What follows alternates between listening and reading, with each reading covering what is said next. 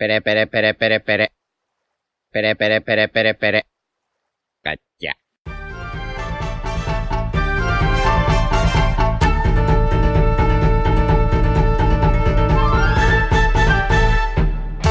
¿Qué pasa, chavales? Bienvenidos una semana más. Bienvenidos a.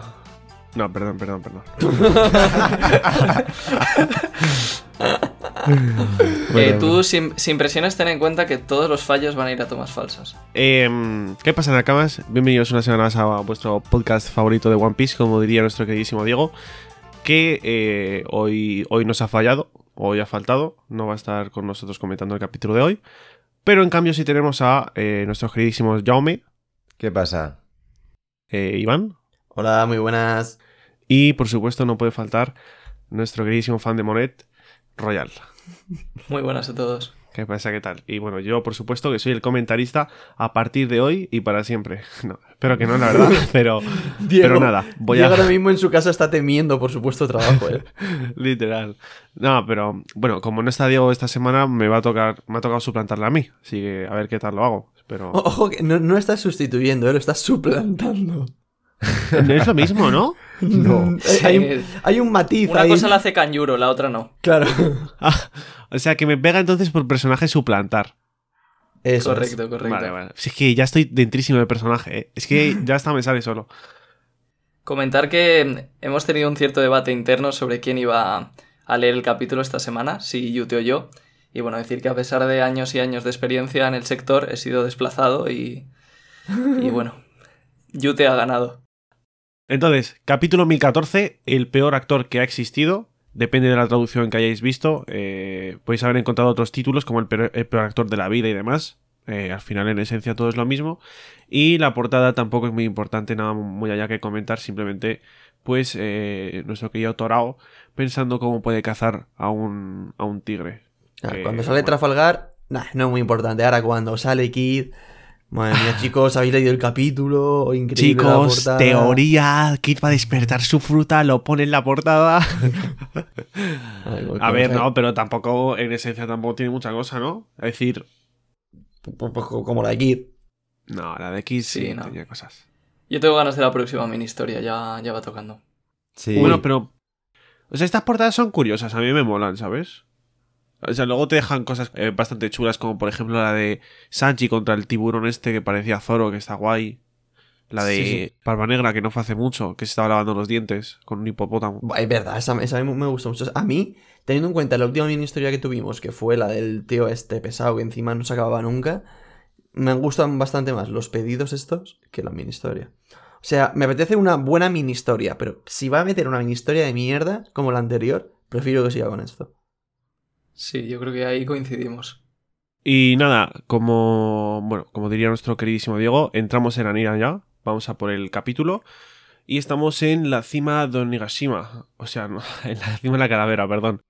Bueno, Eh, encima Onigashima también es. Estamos en la cima de, de la calavera y vemos a donde lo dejamos al final del capítulo anterior, Luffy cayendo eh, hacia el océano y eh, a Kaido decir unas cosas bastante interesantes y es que eh, fuiste capaz de cubrirte con el haki del conquistador, pero aún así no fuiste capaz de usarlo como, como se debe. Ese ha sido tu peor error.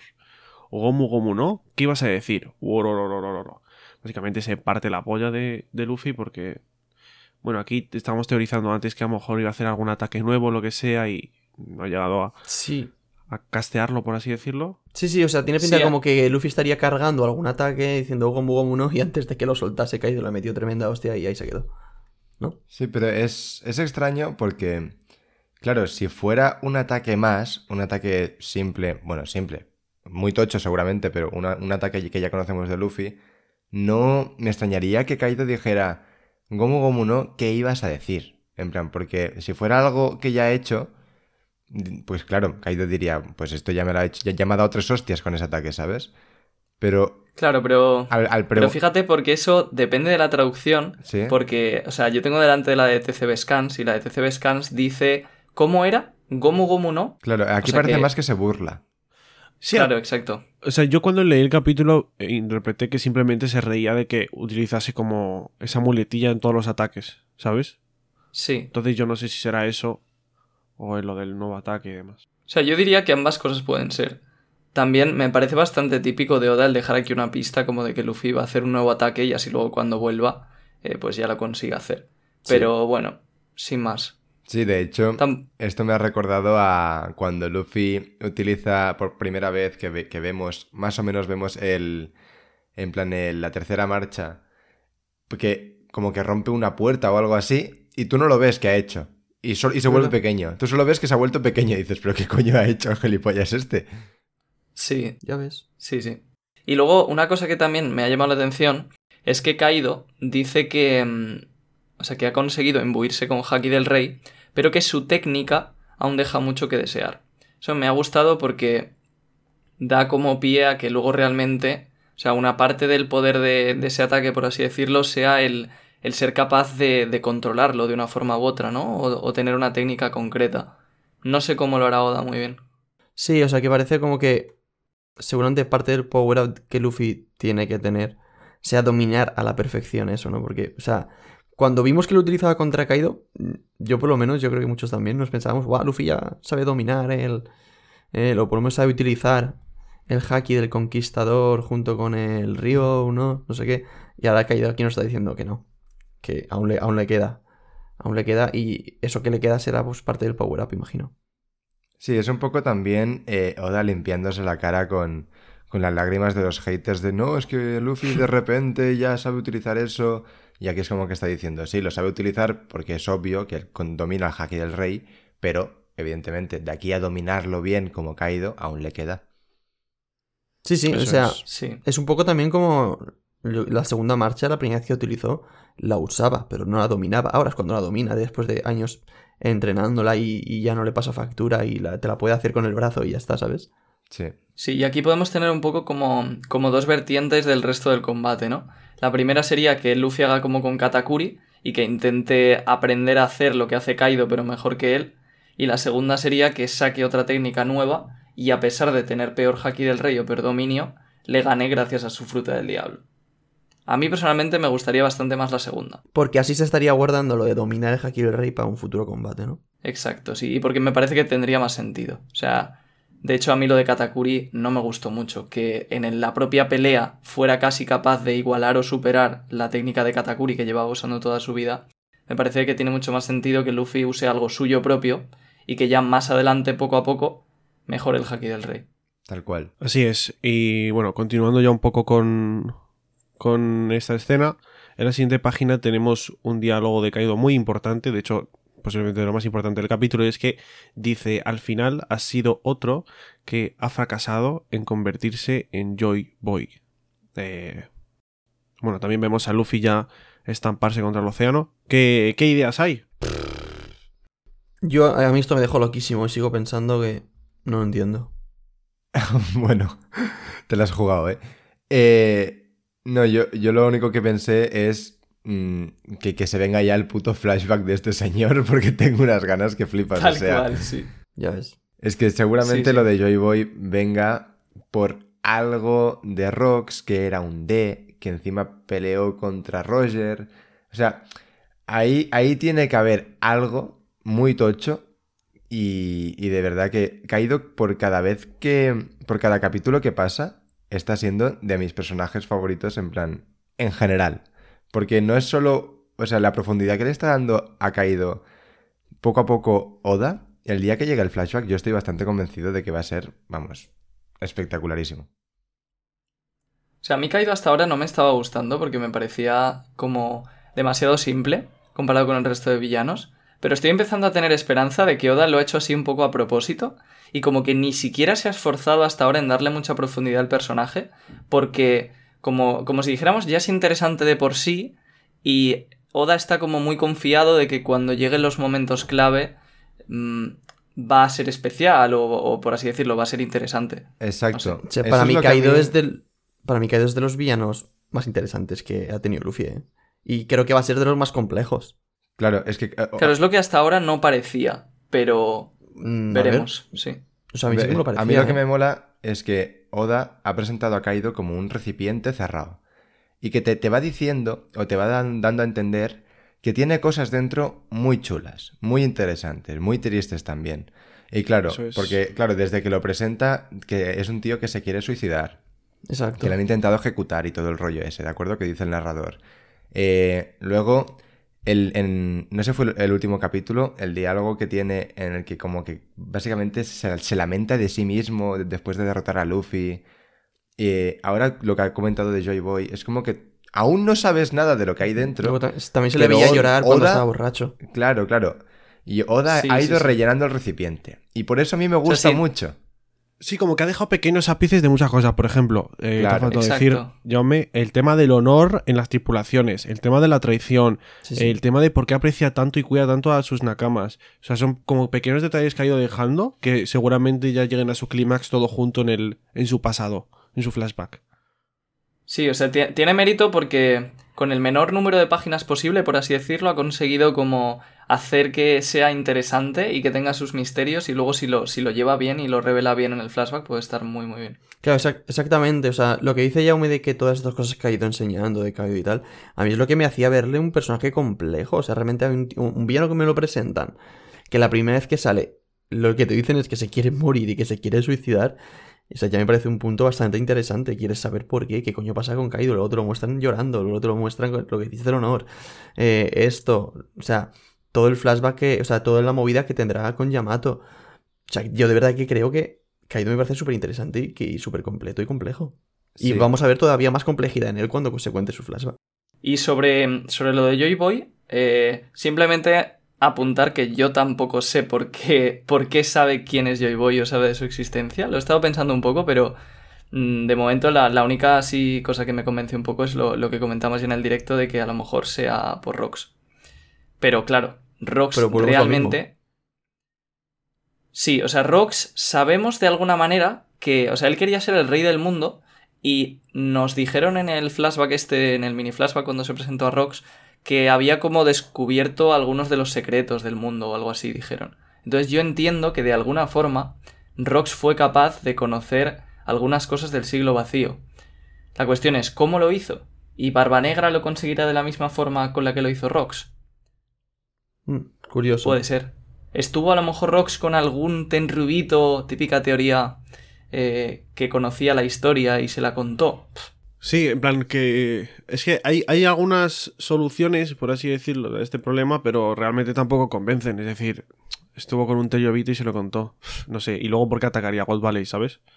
Entonces, no sé. ya Eh, veremos, ya veremos. Claro. Pero vamos, que yo, por ejemplo, he estado viendo por Twitter a ver qué decía la gente, algún, alguna persona que sigo que está muy metida en el tema teorías y demás. Y, y- y nada, la respuesta siempre es la misma. Les ha dejado esto el culo abierto. Es decir, no, no hay por dónde cogerlo.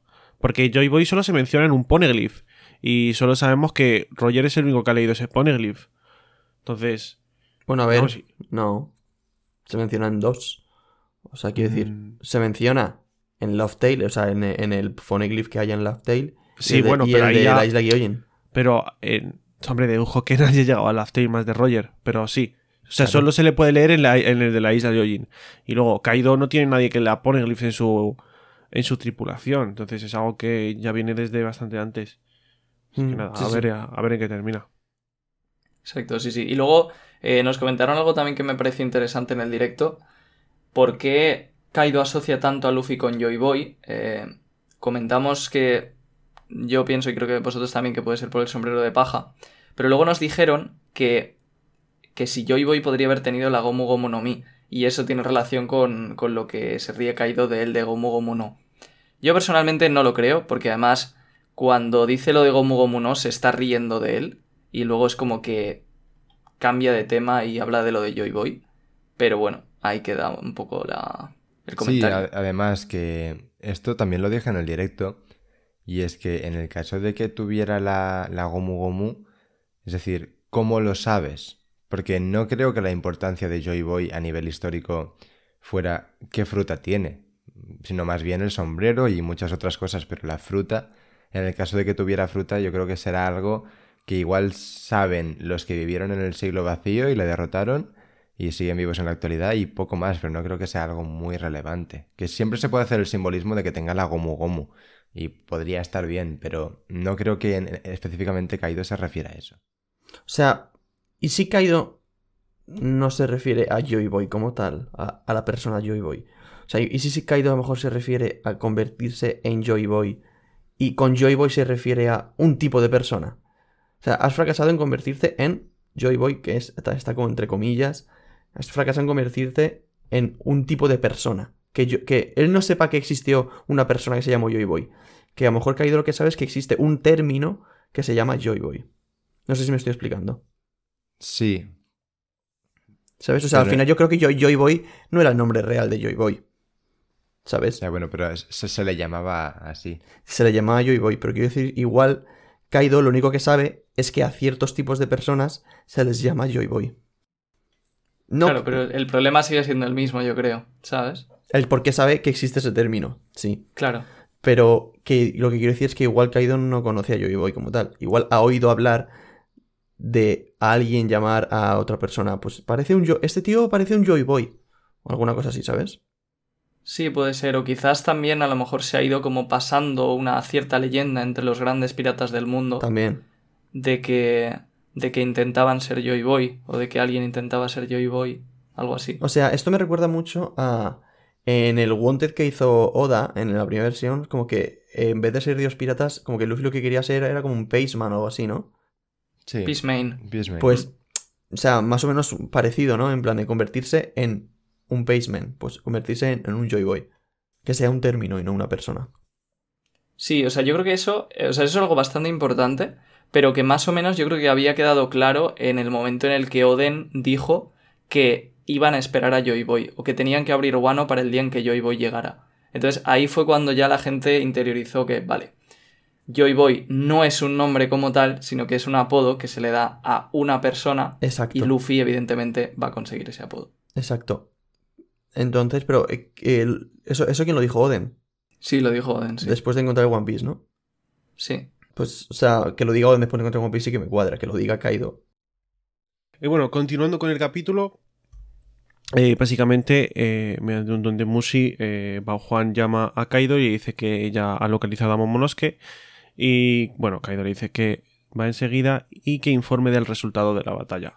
Cambiamos de escenario y nos encontramos en el tercer piso, donde, bueno, básicamente vemos cómo Yamato está intentando eh, subir hasta la cima de la calavera a base de mamporracios. Y, eh, bueno, vemos que alguien de la tripulación de Kaido se da cuenta de que no trae las esposas y dice que ya no es más prisionero, sino que ahora es el propio Oden. Eh, volvemos a cambiar de escenario y ahora vamos al ático del primer piso, donde vemos a, a Monosuke decir algo que, que, bueno, otra de las cosas que han sido bastante importantes este capítulo. Y dice, eh, Shinobu, yo no puedo morir, yo no debo morir por ningún motivo. Ya digo que, bueno, depende mucho de la traducción que leáis. Bueno, Shinobu le dice que eso estaba clarísimo eh, y de repente le empiezan a dar unos dolores de cabeza bastante, bastante fuertes por lo que vemos al pobre Momo y mm, parece que habla con, con alguien, dice, ¿qué pasa? Eh, ¿Quién eres?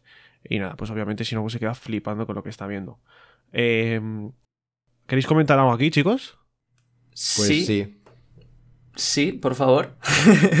Pero eh, lo de. O sea, lo del dolor de cabeza, por mí, vamos a esperar a más adelante, porque Perfecto. creo que hay otra pista relacionada con esto. Pero lo que sí que podemos hablar es de lo de que dice que no puede permitirse morir. Claro. O sea, se supone que lo que está leyendo Momonosuke en la, en la bitácora de Oden es lo que hemos visto nosotros en el flashback. Mm, A ver, yo creo que habrá cosas que no. Claro. O sea, no- Sí. pero se- se- seguramente, concretamente a lo que se esté refiriendo, sí que tiene que ser algo que nosotros ya hayamos visto. Es que yo creo que no. ¿Tú crees que, que no? O sea, ¿tú crees que se está refiriendo a que no puede morir por una cosa que no vimos en el flashback? Eh, o sea, tampoco me acuerdo muy bien del flashback, pero yo supongo que se referirá porque eh, es el único vestigio del clan Kosuki y por eso no puede hacerlo, eh, porque es la única persona que puede leer los poneglyphs o aprender a, a hacerlo. Mentira, porque está Robin. Eh, o, algo, o algo de ese palo, ¿no? O porque simboliza algo para la propia guerra, para la propia era en sí. Y por eso no puede hacerlo. O sea, yo lo estaba pensando porque digo, vale, si mucha gente decía, por ejemplo, que Momo podría ser Urano, ¿no? Y que por eso cree que no puede morir. Entonces, claro, la pregunta es, ¿hasta qué punto Oden ha escrito cosas en el cuaderno? Porque si ha escrito sobre las armas ancestrales, yo creo que no tendría mucho sentido, ¿no? Porque entonces en vez de... Es lo que comentamos ya en, algún otro episodio, que en vez de buscar los cuatro Road y llegar a Laugh Tale, pues te coges el diario. Entonces, un poco absurdo. Lo que sí que creo que tendría más sentido es que Oden haya escrito en el diario lo que tiene que ver con el clan Kouzuki. Entonces, o sea, digamos que el hecho de que el heredero del clan Kouzuki es imprescindible que siga vivo es algo como tan de Oden que sí que me cuadra que lo haya escrito ahí. Sí. ¿Por qué podría ser Momo imprescindible? A ver, yo sinceramente, o sea, antes de montarse muchas películas, creo que Oda ya nos ha ido dando bastantes pistas sobre por qué. Y tiene que ver con el tema de Zunisha y, y todo el rollo de que Momo es el único capaz de hablar con él, aparentemente en todo el mundo. Porque ni siquiera Roger, por ejemplo, o Luffy, o, o Oden, ni siquiera Oden tampoco, porque nos lo dijeron en Zou, que son capaces los tres de oír la voz de todas las cosas, ninguno de los tres puede hablar con Zunisha. Entonces, Momo por eso es importantísimo. Y para mí yo creo que está claro que la razón de, de que no pueda morir es esa, que es el único que puede hablar con Zunisha. Ahora bien, ¿cuál es el papel de Momo y Zunisha? ¿Para qué sirve Zunisha? ¿Y son entre los dos o uno de ellos el arma ancestral Urano? Decidme qué opináis también. O sea, a mí personalmente no me gustaría, me parecería eh, bastante, pero bastante, pero bastantísimo eh, repetitivo con, con Poseidón. Mm, en plan, creo que lo suyo con Zunisa es simplemente algo que propio del clan Kozuki, ¿sabes? Que se hereda o lo que sea, porque a Oden también le pasaba que escuchaba las voces y demás, y por lo que sea, pues el, el enlace con Momonosuke ha sido mucho más profundo. Y ya está.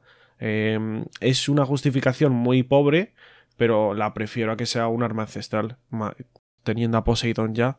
Aunque sí que es bastante raro porque realmente tiene un- un- una habilidad muy parecida a Poseidón y ca- casi como que le quita algo de poder, ¿no? A, a Poseidón. O sea, de poder no, sino de importancia. De, de peso, por así decirlo. Pero no lo sé. Sí, sí, yo había pensado lo mismo. O sea, yo creo que el hecho de que Momo sea Urano sería como sobrecargar al personaje, porque Momo, quitando en plan la idea de que sea Urano, ya es un personaje muy, muy importante. Entonces, que sea Urano ya me parecería como too much. Además, teniendo en cuenta que llevamos tanto tiempo con él y que de repente te enteres que es Urano, a mí se me haría un poco, un poco frío, sinceramente. Y creo que ya es demasiado importante más allá de, de las armas ancestrales. Sí, o sea, es complicado. Otra cosa que yo pensaba es que en teoría se nos dice que las armas ancestrales son capaces de destruir el mundo. Y sí, Zunisha mola mucho, se carga Jack de un trompazo y tal, pero vamos, eh, yo personalmente creo que destruir el mundo está bastante lejos. Claro. Lo único es, ¿Shirahoshi y Plutón son capaces? Pues Shirahoshi para mí 100% sí, con la Claro. cantidad de reyes marinos que hay. Y luego Plutón no lo hemos visto, pero se entiende que sí. Entonces, para mí, si Urano fuera Momo y Zunisha, pues está muy por detrás. La única forma en la que podrían serlo, en mi opinión, sería si hubiera muchos más elefantes como Zunisha. Si, o sea, si fuera cierta esta teoría del Florian Triangle, que yo personalmente no lo creo, de que las sombras que vimos ahí eran también elefantes como Zunisha y Momo pudiera controlarlos a todos, ahí sí que veo más motivo para que fuera Urano. Pero si no, yo personalmente sigo pensando que Urano es lo que hay en el huevo del Oro Jackson y que esto es Momo Zunisha, relación, súper importantes los dos, pero no es un arma ancestral. Es que además, o sea, si fuera un arma ancestral y Momonosuke se está enterando ahora, no, o sea, no me pega mucho a Momonosuke pensando, ¡buah! Tengo la capacidad de destruir el mundo, soy un arma superpoderosa, mm, tengo que vivir. O sea, yo me imagino a Momo diciendo, no, no, no, no, no, joder, qué, qué peligroso que soy, ¿sabes? Eh, no, o sea, no me, no me lo imagino diciendo, tengo que vivir por esto, sino todo, casi Se todo asustaría contrario. de sí mismo, ¿no? Se asustaría exactamente. Se convertiría Se en un dragón sin querer. Sí, sí, sí. Poca broma con eso, ¿eh? que parece que Momo lo está controlando mejor, que ya no Sí. tiene tanto miedo. Sí, poco Sí. a poco. Pero, o sea, yo creo que es más que nada algo de linaje o algo de que eh, solamente es él el que va a poder abrir Guano, porque tiene que ser un Kuzuki el que lo haga o alguna cosa así. O sea, para mí, la clave es la función que tiene Zunisha en, en el mundo de One Piece. Y que Momo es el único capaz de desbloquearla. Ahora bien, ¿eso es Urano? Pues yo personalmente creo que no. No, pero es que, si- o sea, ¿tú crees que es algo relacionado con Zunisha? Porque, Sí, sí. pero ¿tú crees que Oden en su diario escribió algo de Zunisha? Porque tú ten en cuenta que Mm. esto lo está descubriendo al leer el diario de Oden. Entonces, ¿qué relación tiene Zunisha con Oden y su diario? Claro. No, pero Oden sí que estuvo en Zou y conoció a Zunisha, entonces sí que puede ser. Ya, pero Oden no sabía que Momonosuke iba a tener la capacidad de hablar con Zunisha. ¿Sabes? Sí, eso es una buena pregunta. Pero... Sí, es una muy buena pregunta. ¿Cómo fue capaz Oden de saber... La importancia que iba a tener Zunisha para Momonosuke. No, pero porque simplemente, pues igual que pasa con los D y con Roger. O sea, Roger apostó su vida a que iba a aparecer otro D que iba a ser eh, quien otorgase el amanecer al mundo de One Piece. ¿Sabes? Y aparece Luffy. Pues igual, le... o sea, Oden básicamente confía. O sea, Oden al final. Oden y Roger son pr- prácticamente iguales. Entonces, Oden confiaba en que eh, alguien del clan Kuzuki heredase esa habilidad o consiguiese finalmente controlarlo, lo que sea. Si es que finalmente estamos. Es eso a lo que se refiere. O sea, Exacto. que a mí no me parece tan mala idea. Oden no tuvo por qué hablar de Momo en el diario. Oden pudo simplemente decir que él sabía que un heredero del clan Kozuki, igual que ocurrió en el pasado, iba a ser el único capaz de comunicarse con Zunisha. Entonces Momo al leer eso, como sabe que es él, Suma dos más dos. sabe que no puede morir. Vale, vale, eso, sí- eso sí me cuadra más, sí. Sí. Bueno, pasamos al live floor, chicos, si no hay mucho más que comentar. Y nos encontramos con Chopper haciéndole un suplex como si fuese John Cena al, al pobre de Queen. Que, que, vamos, que nos sorprendió a todos esta, esta escena, sin, sin duda, vamos. Pero bueno. Me eh, gustan a Oda los suplex, ¿eh? Porque Sí, sí, Frankie, eso es Es ya. verdad, es verdad, sí, sí. Es verdad. Es que en Japón es muy. Es muy. Ya no importante, sino que es muy famoso el, la lucha libre esta. que El teatro este, ¿sabes? Es. En, en Japón sí tiene varias empresas y demás. Pero bueno. Quien no conoce a Jagger a cualquier santo le reza. Claro. Hasta que se encuentran con Jagger. Yo creo que Jagger se baja a Chopper, ¿eh? Poca broma. Bueno, En Monster Point. está difícil. El Kung Fu, desde luego. Porque esa bazofia se la baja quien quiera. Bueno, Sí, sí. eh, bueno, básicamente eh, vemos que Chopper, a, a pesar de que parece que está dominando la pelea, pues obviamente no le están haciendo absolutamente nada a Queen. Queen se lo remarca. Y eh, nada, vemos también como la miserable rata de Perospero se dedica simplemente a lanzar flechas desde lejísimos. De hecho, si os dais cuenta en el dibujo, Chopper tiene unas cuantas eh, en la espalda. Y eh, bueno, Chopper hace referencia a que ahora puede estar muchísimo más tiempo en el Monster Point, que solo le quedan 10 minutos en ese momento. Y entramos en un flashback en el que es una conversación con, con Caesar Clown, eh, con, con, Castino, eh, que simplemente pues eh, le dice que es una tontería tener una transformación eh, que únicamente dure 3 minutos, que, que le deje echarle un ojo a la fórmula de la Rumble Ball y bueno, Caesar consigue modificarla para hacer que dure 30 minutos en vez de 3. Eh, un cambio bastante significativo, la verdad. Yo quería comentar una cosa sobre esto, ¿eh? O sea, mm, joder, me, me choca mucho que Chopper se deje, mm, o sea, no solo aconsejar por César, sino que además luego lo lleve a cabo, en plan de... Porque, o sea, ¿cómo puede fiarse tanto de César? Sí, sobre, sobre todo viendo la cara que tiene al final del flashback, ¿verdad? No, o sea, o sea, vale, sí, lo de la cara, pero aún así, aunque no tuviese esa cara, joder, es César y Chopper, para empezar, odia a César. Y no sé, yo si fuese Chopper, como que no me fiaría de este tío si me dice que me va a e- él a fabricar la sustancia que me suelo tomar, ¿sabes? No, y Sí. además importante que no le he comentado es que Caesar le dice, pero ojo con los efectos secundarios porque... Cuidado, ¿eh? Sí, sí. ¿Sabes? También es parte del personaje de Chopper al final creérselo todo y confiar en todo el mundo. Es decir, Sí. él, él es así y se puede explicar de esta manera por muy, muy mal que se llevara con Caesar. Además que este flashback es una escena muy corta, seguramente pues oye, esto se puede alargar y podríamos entender por qué al final confío en él. Básicamente. O sea, a mí, es, a mí me, me parece un recurso que ha utilizado Oda para darle un pequeño power up a, a Chopper y que pueda estar peleando 30 minutos en vez de, en vez de 3. No, pero también tiene su sentido. Es decir, estuvo en el barco con el segundo científico más importante del mundo de One Piece. ¿Sabes? O sea, Sí, pero bueno, ¿qué no sé si está el en que- segundo tercero. Pero que ¿por qué César iba a querer ayudar a Chopper? Porque es un científico y le gusta. O sea, yo como... Quiero decir, lo, lo puedo llegar a entender. O sea, a él le gustan esas cosas. Entonces él ve una fórmula que está mal hecha y como científico que es, le apetece mejorar, mejorarla y hacerse el chulo ante Chopper. Yo sí que lo veo. Eso Al final son sus personajes. Sí, sí, es lo que dice Royal. en Pero es que yo pensaba que ibas a comentar, Iván, que es lo que a mí me ha... Que además lo dijiste en el directo. Sí, sí, no. y es y que, yo lo pienso también. o sea, es El que- tema de los efectos secundarios. Sí, o sea, quería esperarme a que pasase un poco la pelea. Bueno, que realmente es la siguiente viñeta, o sea, yo lo puedo decir ya. quería decir dos cosas sobre Chopper cuando pasásemos de viñeta, pero lo, lo digo ya. Una es que, pues que creo que los efectos secundarios estos que menciona seguramente va a ser una transformación de Chopper. O sea, o es lo que yo creo, y lo que- o por lo menos lo que me gustaría. Que se descontrolase, igual que pasó en, en Ennis Lobby, que salió el Monster Point descontrolado, pues ahora, por tomarse una nueva fórmula, por así decirlo, pues que se descontrole y salga un bicharraco increíble. Eso lo primero. Y lo segundo es que después de todo lo que hemos visto con Chopper, si además luego se transforma en el bicho que estoy diciendo, me parece imposible que en la siguiente recompensa siga siendo un meme y no le pongan una buena recompensa. ¿eh? Hmm. O sea, creo que Chopper va a tener una pedazo de recompensa tochísima, porque se está peleando contra una calamidad y delante de todo el mundo. Y, y ha hecho, además también ha hecho la vacuna. O sea, ojo con Chopper y sus recompensas, pues de bueno. Sí, sería gracioso, en plan, la broma de que Chopper ha sido siempre el que más bajar ha tenido y que de repente tenga mil millones. en plan, Pues que pase, Que pase de que ser la mascota. Claro, que en vez de la foto que tiene ahora, que es como super mono, tal, que le pongan la foto de la transformación esta loquísima. Sí, Y, Por y favor. claro, la gente flipe. pues me encantaría eso, ¿eh? Y una cosa que a mí me ha llamado la atención es que dice que solo le quedan 10 minutos. Es decir, lleva 20 minutos peleando con Queen. Sí. y sigue en pie.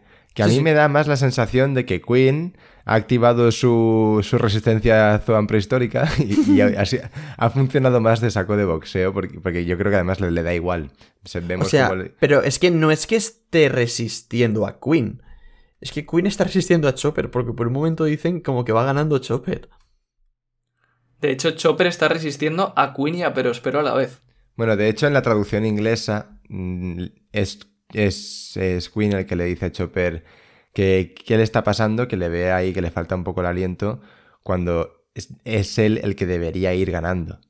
En plan, es el que de- debería, ¿sabes? Que Como que no es que vaya ganando. Y yo creo que por lo que se da a entender con las, con las imágenes es más acertada esta traducción. O sea, que no es que Chopper haya ido ganando en ningún momento.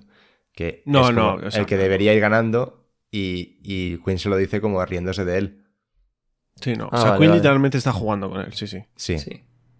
O sea, es lo típico para que lo veamos y digamos, Dios, Chopper, increíble, pero luego realmente. O sea, que es increíble Pero, eh, igualmente, ¿eh? Pero claro, en plan, Olea Sí, sí, Chopper sí. está haciendo Vamos. todo lo que está en su mano. De hecho, lo iba a comentar también, que no sé si vosotros pensáis que después de esto Chopper va, va a tener un versus, o esto va a ser todo lo que haga. Y yo creo que esto va a ser todo lo que haga, sinceramente, que no me parece poco. Puede ser, puede O ser. sea, ha hecho la cura, eh, ha estado, ha retenido a, a este señor. No sé, tampoco está tan mal, porque luego otro versus, ¿a quién le, a quién le clavas? ¿Sabes? Sí, por eso. yo no O sea, Yo creo descarto. que está bien. Yo, ahora mismo, conforme están las cosas, no descarto que si saca un Chopper un bichazo, si se transforma, no se baje a Queen. O sea, a ver, Ojito. me parece. ¡Hola! ¡Hola! me yo no lo parece descarto. esas palabras mayores. Vale, vale, vale. Pero- Yo sí. Yo digo Pero que sí, por no lo ejemplo, descarto. podría hacer un, un- un- una locura, rollo re- pegar una hostia que le deje bastante tocado a Queen o lo que sea, o reventar O sea, la vosotros- isla porque se vuelve loco. no sé. Vosotros pensad que, eh, por ejemplo, en el Lobby, que fue cuando sacó el Monster Point, la diferencia entre Chopper normal y el del, y el del CP9, o sea, era abismal la diferencia. ¿Vale? Y, tú decías, ah, ¿qué coño hace Chopper para vencerle? Y cuando se transforma, no es que le venza, es que le mete una hostia y lo manda volando. Sí, bueno, pero es que ese pavo no era ni, ni, ni, ni del top del CP9. Sí, pero o me sea, re- esto me- es una cala- calamidad. bro. Sí, es una calamidad, pero me refiero que la cosa que va a sacar Chopper, eh, ah, sí la saca, sí la saca. Creo que va a ser algo muy, muy, muy fuerte, puntual, que obviamente no lo controlará y ahí está su debilidad, pero creo que a lo mejor en cuanto a fuerza bruta puede compararse a Queen. Sí, yo en cuanto a ilusión estoy un poco de acuerdo con Iván, pero solo por la ilusión, porque yo ya lo dije en algún podcast de que es una flipada, una flipada muy gorda, pero me molaría mucho que pasara algo y que sacara una forma nueva o lo que sea y que terminara derrotando a Queen, porque así Chopper dejaría un poco de ser la puta mascota así kawaii de los cojones, ¿sabes? Y, y hiciera algo ya más importante. Y, Sí, bueno, y, y- y, Sí, bueno, dejaría de ser la mascota para entrar en el trío monstruoso. claro, y. Sanji se va al pozo No, no, no, a lavar pero platos en lo el que barrio. quiero decir es que, claro, a mí me molaría eso más que nada por el personaje de Chopper, pero es una flipada. Y Chopper, No, no, de hecho, por ya. supuesto, es una flipada, Creo que Chopper, en plan, a pesar de que no vaya a derrotar a Queen, que yo pi- pi- pienso que no le va a derrotar, sí que pienso que con todo lo que ha hecho en Wano de momento, sí que ya está escalando un poquito más. Es como que el personaje ya dices, vale, es mucho más de lo que ha demostrado desde el, desde el time skip. Entonces, yo estoy, sí. bastante contento con él. Ahora que se quite y yo solo puedo esperar a que lleguen eh, Zoro y Sanji y, y hagan una pelea doble contra Queen y King. Como eso no ocurra, yo, yo ya sueño con esto, en plan, como esto no ocurra, te juro que me voy a llevar una decepción increíble. Deja, deja Radio Pirata si no ocurre. No, hombre, no. Que por cierto, Yute, ¿qué dijiste tú que ibas a dejar Radio Pirata si Si no moría Asura Dosi. Que bueno, ya llegaremos ahí, que falta poquito. Ya. A Vale, ver, Vale, yo solo lo voy recordando. que yo, que yo lo de Chopper he dicho que no me extrañaría, eh, que- pero yo no creo que vaya a ocurrir. O sea, son, digo, si, si llega a darse esa cosa, yo no me voy a extrañar. Pero bueno, eh, para terminar ya con esta parte de Chopper, básicamente eh, Queen le lanza un, rayo láser. Me parece ya, como dijo en el, directo, Royal parece Kizaru. Se llama Black Cof- Coffee, que hace un juego de palabras que, bueno, creo que significaba eh, rayo de tiranosaurio o algo así. Tampoco na- nada muy importante. Y vemos a.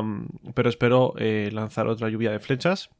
Y a continuación a Ban Juan posarse encima de todo el Life Floor conectarse a todos sus meris, ponerse en modo transmisión, sonar un clac, clac, clac, clac, clac, y de repente eh, emite el mensaje de que eh, el sombrero de paja, nuestro queridísimo Luffy, ha sido, ha sido derrotado, está en el, eh, lo más profundo del océano, la batalla de Onigashima ha terminado.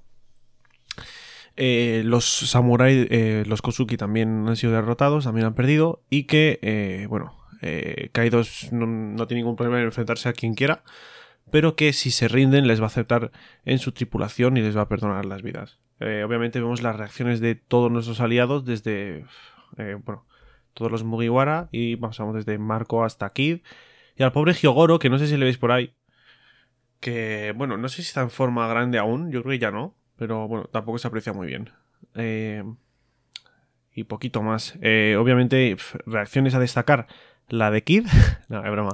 Eh, la de Sanji. puto La de, payaso Kid, chaval. la de Sanji. La de Sanji Zoro. A ver, en plan. Es lo un- que es dice un puto Kid es payaso. lo que, Va con el es lo personaje. que tiene que. Claro, es lo que personaje. tiene que decir. Ahora, que el personaje es que es un puto payaso. Es que las cosas como son. Bueno, pues. A mí me ha gustado la reacción porque me ha hecho pensar lo que molaría si Kid se acaba sacrificando por Luffy. Te dije otra, otra cosa. En plan. me encantaría.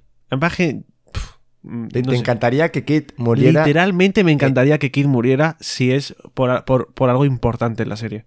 O sea, em, em, y me pasa, y no solo con Kid, con cualquier Mugiwara. Si, se, si un Mugiwara muere para que pase algo importante en la serie, si es un sacrificio de verdad, me fliparía. Pero, me- pero vamos. Y si lo hace Kid por Luffy, buah, apaga y vámonos. No, Yo, si lo hace Apaga Kid por vámonos. Lucy, eh, celebro, monto una fiesta. Ahora, si lo hace muy buena, mm, me tiro un mes sin salir de casa. No, pues bastante triste, la verdad. Pero... No, Y una cosa, volviendo a, a las viñetas estas de cuando las, las Marys dicen, bueno, dan el mensaje. Hay una viñeta que es básicamente Queen dándole un bocado a Chopper. Sí, sí, literalmente. Esto es importante porque hemos visto todo lo de Chopper y Queen y tal, y luego creo que lo más importante que pasa entre ellos dos, que es que Queen le da un bocado que Chopper parece que ya no sabe ni dónde está, eso pues es una viñeta aparte en medio de lo de las Marys así disimulada. Y, y el cuello de Queen, eh, bueno, esto tampoco es nada súper novedoso, pero está, está, Estirado, está guapo. sí. Está, Sí. Está guapo. Me mola porque, o sea, al final la fruta de Queen, por, por ejemplo, yo pensaba peleando contra Sanji, y claro, si Queen está transformado, parece que fuera simplemente un saco de boxeo para Sanji y ya está. Pero lo bueno de que sea como un cyborg es que le da mucha más movilidad, entonces puede hacer bastantes cosas. Hmm. Eh, yo lo que quería decir es que me llama mucho la atención que, joder, realmente la batalla sigue, o sea, hay muchísima gente peleándose, eh, muchos frentes abiertos, muchísimos frentes abiertos. Y, y el puto Kaido eh, dice, tenemos que informar que la batalla ha terminado. Yo mm, he derrotado a Luffy, que era el el enemigo más peligroso, Mugiwara ha sido derrotado. Como Mugiwara ha sido derrotado, la batalla ha acabado. O sea, fijaos la importancia que realmente tiene Luffy. Me, sí, no, pero eso me parece muy, muy curioso. como por ejemplo en cualquier guerra, en que en cuanto matas al jefe, que es el que sostiene la voluntad de, de los demás, y, ¿sabes? Y, y, no sé, y la motivación que tienen por, por combatir, o sea, por ejemplo, Claro, claro, sí, pero me si refiero nos a estamos eso. pegando los cinco contra un oso y matan a Royal, yo me vengo abajo. Pero que, sí, no, pero que me refiero a la importancia que Kaido le da a Luffy, que me parece muy sí, guay. no, claro. ¿Sabes? Que, que para Kaido la batalla acaba cuando derrota a Luffy. Le- se le suda tres cojones que hayan mm, 5.000 personas matándose abajo.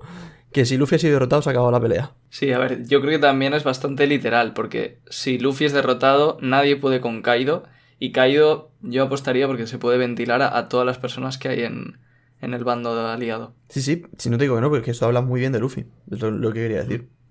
Eh, Royal, lavate la boca cuando eres de Kid la próxima vez, ¿vale? Madre mía. Nah, es broma. Apoya un poco a Kid porque le va a hacer falta contra Big Mom. No, y tanto. Estará ahí Toraba ayudándole.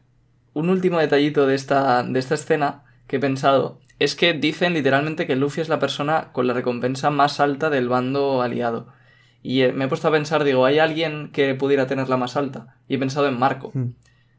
Es verdad que se, o sea, no es tan raro que Marco tenga menos de mil millones quinientos mil quinientos millones, pero, pero bueno, se confirma, entre comillas. No se sabe la de Marco, ¿no? Yo creo que No. cuenta la de Marco porque ya está retirado como pirata, ¿no?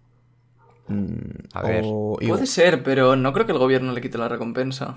Respecto a la recompensa de Marco, yo lo que quiero decir es que, a ver, a mí no me extrañaría para nada que Marco tuviera la recompensa más alta que Luffy. Pero es que, claro, es Kaido el que dice eso y Kaido no sabe que Marco está ahora mismo ahí. Y además hay que pensar que Marco era el segundo de Shirohige. Ver, Totalmente de es acuerdo, que. Me la has no, quitado no me extrañaría. no me extrañaría para nada que tuviera, y no exagero igual, dos mil y pico, tres mil millones. ¿eh? A mí, a mí, Hombre, a mí me no. parece demasiado. Pero vamos. El O sea, segundo que tenga más que Luffy sí que lo veo posible. Es verdad lo que habéis dicho. Kaido es el que lo dice y Kaido no lo sabe. Pero. No sé, o sea, a mí por la forma en la que lo dicen y lo simbólico que es que Luffy sea el que la tiene más alta, que la tiene más grande, me parece. Sí, no, en plan, pero eso yo creo que de todos los piratas. A ver, teniendo en cuenta que es de goma, la, tiene que Claro, ser que la tenga en más grande. O sea que... A lo mejor Seguro que Kid en no, la tiene más grande, Yute. Bueno, a ver, eh, la de Kid no será más grande, pero es suficiente. Pero es más dura porque es de metal. Eso es, eso es. Madre mía. Por ejemplo, en ancho yo creo que no le. En plan, que Kaido gana a todos, ¿sabes? ¿Qué es esto, Vale, chicos? Está bastante claro. ¿Qué está Sí, haciendo? sí. Si os habéis metido en un cenagal al que yo tampoco he dado tanto pie. ¿Cómo que no? Bueno, entonces, nada, que, o sea, sí que puede ser que Marco la tenga más alta. Es que, tío, ahora ya. Pero cinco años, eh. Cinco años. Momo es más mayor que nosotros ahora mismo. Literal. Pero, pero vamos, yo sí que seguiría apostando porque la frase se dice en general y es, por así decirlo, un indicativo de que la recompensa más alta de todo Nigashima, después de la de Kaido y Big Mom, es la de Luffy. Has hecho piruetas para no decir nada que, que, que pudiese dar a entender otra cosa, ¿eh? Si queréis hablar de pollas, en otro programa. Venga. Ay, Dios. Pero bueno. Y ahora por fin pasamos al. eh, bueno, al pasillo del ático del primer piso. Y vemos a nuestro queridísimo. Kanjuro. Eh, bueno, me, me veo ya ahí reflejado. Eh, bueno, básicamente eh, Bao Juan sigue transmitiendo el mensaje y dicen que el juego ha terminado, que Luffy ha sido completamente derrotado. Y vemos que, bueno, Kinemon y el resto ya han llegado eh, a donde Momonosuke. eh, y se lo encuentran eh, un tanto bastante jodido, la verdad. Eh, le preguntan que qué le ha pasado. Y Shinobu no sabe qué responder porque no sabe qué está pasando. Y eh, Momonosuke dice: Kinemon, chicos, yo. ah, ah, tengo que decirles algo. Ah". Y hacemos aquí un. ¿Estás bien, ¿Qué, Yute? qué ha sido ¿Te- eso? te- ¿Estás bien? ¿Te pasa algo? No. En plan, estaba en plan imitando el dolor de Momonosuke. Ah, vale, Bueno. vale. Ya estaba ya preocupado por ti, ¿eh? Vale. Y si queréis, hacemos aquí un parón antes de lo siguiente, porque queréis comentar un par de cosas, si no me equivoco. Sí, pero antes, porque esto seguramente sea un poco largo, quería decir una cosa de la viñeta anterior que se me ha olvidado, pero nunca es demasiado tarde, y es que Zoro estaba dormido y se despierta solo para decir que te jodan Kaido Hostia, ya ves. cuando dicen lo de que se unan a su tripulación. Impresionante. ¿eh? Pero, Ya está. No, no, pues detallazo. Sa- ¿Sabes? En plan, muy bien, muy buen apunte. Volvemos a Momo. ¿Por qué? O sea, para mí esto está muy relacionado con lo que ha dicho en la viñeta anterior de que está oyendo una voz. De hecho, se vuelven a ver sobre su cabeza los mismos, las mismas rayitas de cuando está como agobiado, por así decirlo, porque tiene una voz muy fuerte dentro de su cabeza. Entonces yo entiendo que lo que le quiere decir a todo el mundo tiene que ver con la voz que está escuchando. ¿Qué podría ser? Pues bien, la primera opción que yo pensé, que la comenté en el directo cuando eh, leímos el capítulo, es que quizás Zunisha, que ahora mismo no sabemos dónde está y que en teoría Momo se había quedado como hablando con él, con el resto de Minx, está llegando hacia Wano y va a ser quien, con la trompa, rescate a Luffy del mar, a su vez que Momo le está escuchando y quiere avisar a todos de que Zunisha está llegando porque, joder, Zunisha es, es un bicho con un poder de combate importante. Entonces, esa es la primera opción que yo he pensado. Y creo que además tendría sentido porque Zunisha es como que si no se está quedando muy fuera de todo el arco de Wano. Y realmente parece que tiene demasiada relación con Wano y con el clan Kozuki como para no aparecer absolutamente nada durante este arco. No sé qué pensáis. O sea, a ver, por una parte sí que es verdad que mm, tiene mucha relación, como tú dices, y que si Zunisha tiene que volver a aparecer, pues casi que el arco más indicado sería este o la guerra final. No, no, en plan, pero yo lo veo mucho más aquí. O sea, ahora Pero mismo. yo lo veo más aquí, yo también, sí. Pasa que por otra parte, o sea, O sea, no sé, me parecería como un poco, o sea, no guionazo, ¿vale? Porque no, pero como que si de repente, pam, aparece Zu- Zunisha para salvar la situación, ¿sabes? Un poco Deus Ex Machina en plan de, venga, pues aparece aquí y, y se arregla todo, el Luffy se salva con... Sin haber habido ninguna pista ni nada, ¿sabes? claro, la cosa es, ¿por qué no ha ido antes? ¿Sabes? ¿O por qué no fue con ellos en ese momento? ¿Por qué Claro. aparece justo ahora? Claro, en Hombre, plan, entiendo que Zunisha va lento, ¿eh? Parece una tontería, pero no, no. y muy rápido no debe ir. bastante lento, pero, o sea, Zunisan, eh, es que te lo pregunté, no sé si te acuerdas en directo, pero por si alguien tiene la duda, los espectadores, porque a mí me suena de haber leído de algo de eso, y yo creía que Zunisa solo se movía en una dirección, que no...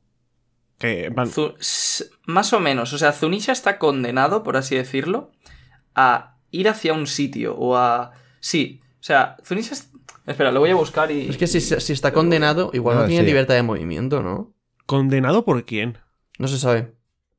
Madre mía, No, qué pero- pedazo de teoría me va a hacer de One Piece, eso lo voy a buscar ahora mismo cuando terminemos de grabar. No, pero Esto, Zuzunesha es esto eso, no está- cortes, ¿vale? Yu- Yute, que sepa No. la gente que tenemos próxima teoría de Yute. No, no. La teoría de Sí, Zunisha. Sí. Voy a meter tal corte aquí que voy a aprovechar para decir que me folla tu madre. A ver, lo de Zunisha es que es, es un poco complicado porque sabemos que le han condenado a caminar eternamente por el mar y a, eh, o sea, solo poder, por así decirlo, actuar cuando se le ordene a alguien, que en este caso es Momo porque es el único que puede hablar con él. Que por cierto esto ya por sí nos da una pista de que en el siglo vacío como mínimo hubo otra persona que fue capaz de hablar con él. Pero bueno. Entonces, lo que no se sabe es hacia dónde va. Y hubo un Mink, el Miyagi este, el doctor, que se estaba preguntando al final del arco de Zou, junto a Chopper, si llevas toda la vida caminando, ¿hacia dónde te diriges? ¿Zunisha? Pero eso es lo único que se sabe. Entonces, realmente, no hay. O sea, no hay una pista ni se ha dicho que Zunisha solo camine en una dirección. Simplemente puede estar caminando esperando a que algo ocurra, que es lo que pienso yo, que en este caso sería, pues, en el. Bueno, en el amanecer, guerra final, etc. etc. ¿Vale?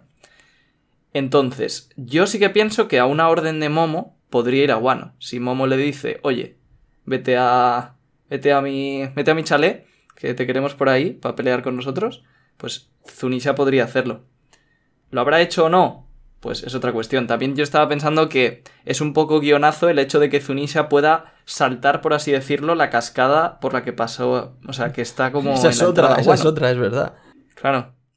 Pues hablando de Zunesha, yo quería comentar una pequeña teoría. Y es que eh, cuando Momo escucha esa voz, por así decirlo, todos, todo el mundo, creo que lo primero que pensamos, o de lo primero que pensamos fue en Zunesha, ¿no? Entonces, eh, yo estuve pensando, y claro, eso también lo leí en un tuit de un, de un seguidor, que, claro, el hecho de que llegue Zunisha significa que los Mings, todo un ejército de Mings, llegarían para igualar la guerra. Porque como sabemos, están ahora, el bando aliado está en una clara inferioridad numérica. Pero más allá de eso, a mí una cosa que me molaría mucho del hecho de que vaya Zunesha con los Minx a, Wano es que eh, a Kaido todavía no le hemos visto hacer nada que digas, hostia, es la criatura más fuerte del mundo. Porque sí que ha peleado y tal y cual, pero para tener la presentación que tiene, aún no ha dicho nada que digas, hostia puta. Que vale que ha derrotado a los Supernova y tal, pero no es nada tan espectacular. Y a mí me fliparía mucho que si llegara Zunisha a Wano, Kaido la matara. Que Kaido derrotara, o sea, matara a Zunisha. Y eso daría pie a que los Minks, evidentemente, lucharían ya con mucho más fervor al lado de los samuráis en la guerra. Tendría aún más la sensación de guerra, porque entraría, mm, bueno, básicamente todo un ejército. Y el país de la armonía, que es Wano, que tiene ese nombre pero que nunca ha sido de la armonía, lo volvería a ser porque convivirían en él los Minks y los samuráis. Y eso a mí me gustaría mucho, mucho que pasara, la verdad. A mí que he caído se- de una hostia o se, se baje a Zunisha me parece una barbaridad. ¿eh? Claro, pero es que es la criatura más fuerte del Es mundo. que yo creo que eso sí lo ha demostrado, ¿eh? O sea, yo creo que todo ha hecho caído, de que le han atacado, o sea, la mitad de los personajes que están ahora mismo en Guano le han atacado a Kaido. Y, pues es una, Sí, es una sí. forma de hablar, ¿eh? Pero, o sea, le han, le han atacado los, los vainas, le han atacado los, los supernova, Luffy se ha quedado con él. Y, y nada, o sea, no hay, no, hay, no hay manera de doblegarlo. El tío sigue siempre de pie y, y descojonándose y tan feliz. O sea, a mí eso ya me parece, de sí, ser- eso- a mí eso ya eso me parece de ser que nadie puede con él. Claro, pero yo eso lo entiendo, pero yo me refiero más a que a mí me gustaría personalmente, porque sí, es o sea, eso demuestra que es muy fuerte y que nadie en Wano puede con él. Pero a mí me gustaría que hiciera algo que realmente dijeras, hostia, solo puede hacerlo él. ¿Sabes? A ver, por, Por- otra por- por parte, decirlo de por otra manera. parte, o sea, si lo piensas, sí que tienes un poco de razón, porque, joder, aquí hay otro presentan como la criatura más fuerte del mundo. Entonces, en teoría debe ser- debería ser más fuerte también que, que Zunisha, porque es una criatura. O sea, Claro. a, a Kaido no te lo presentan como el hombre más fuerte, te lo presentan como la criatura más fuerte. O sea, que en teoría debería poder No hay nada que respire en este mundo más fuerte que él. Claro. Hombre, en ese sentido, pues igual sí. Mira, yo te lo compraría, pero como habéis dicho justo antes, porque yo no me acordaba, lo de que está condenado a andar durante toda su vida, mm, no sé, en plan, para mí ya tiene una relación con el siglo vacío Zunisa que no se puede terminar ya. Sí, claro. Molaría que realmente que Kaido matase a Zunisha porque le quitaría la condena. O sea, quiero decir, ya no tendría que seguir. es que yo- porque yo creo que para Zunisha es una puta tortura estar mm, vivo miles y miles de años vagando por ahí, ¿sabes? Es una, es- una condena. Entonces, si lo matas, esa condena se le acaba. Hostia, y de hecho sería un... En plan, hablando ya hipotéticamente, ¿eh? que yo, yo lo he dicho porque me, me molaría mucho que pasara y le encuentro cierta lógica, pero lo veo más im- improbable que probable. Pero con lo que has dicho ahora tú, Iván, molaría mucho en ese hipotético caso el hecho de que Kaido matara a Zunisha porque le quitaría esa condena que tiene el propio Kaido, porque él quiere morir. Él está condenado a vivir. Sí, también. Y me fliparía mucho eso. Y nada, Curioso, pero básicamente, como ha dicho Royal, yo ya lo comenté. Esto se lo comenté ayer a Royal.